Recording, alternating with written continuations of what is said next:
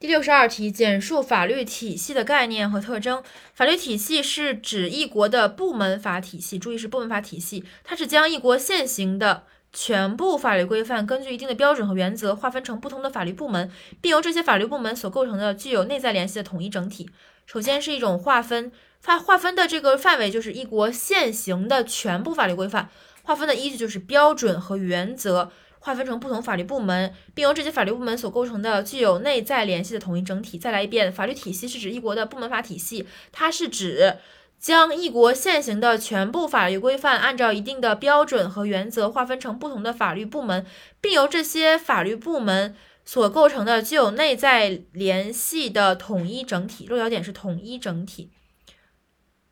然后它的特征就是就是两点，主要是第一点就是就形式而言。第二点就是就内容而言，形式而言呢，它是一国现行法律规范构成的体系，重点强调的是，呃，一国，然后强调的是现行，所以说就是不包含国内国际法范畴，也不包含已经废止的法律或者尚未制定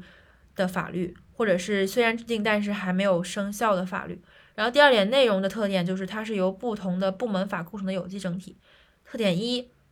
法律体系的形式特点而言，它是由一国现行法律规范构成的体系。特点二，它是由不同的部门法构成的有机整体，就强调部门法。